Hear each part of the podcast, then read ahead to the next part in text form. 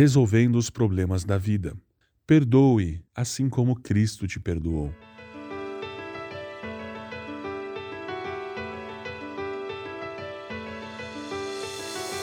Talvez um dos grandes problemas do ser humano seja a falta de perdão.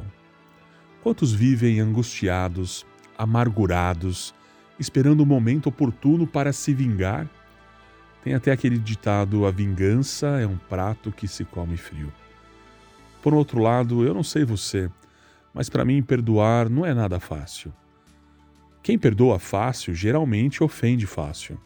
Eu conheço pessoas que vivem pedindo perdão, mas também vivem a vida toda ofendendo.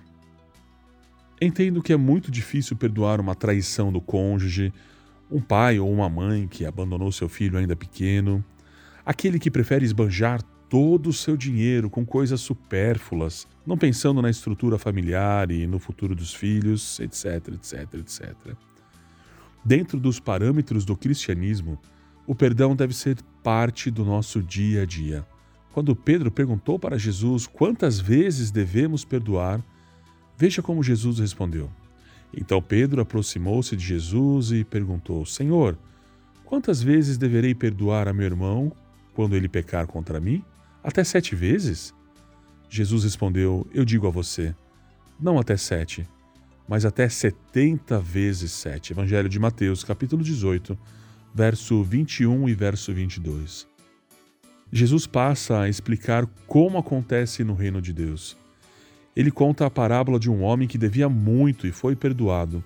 No entanto, após encontrar alguém que lhe devia pouco, colocou-o na prisão até que pagasse tudo o que lhe devia. Incrível! Ele foi perdoado, mas não concebeu o perdão. E é bem assim que acontece conosco, não é verdade?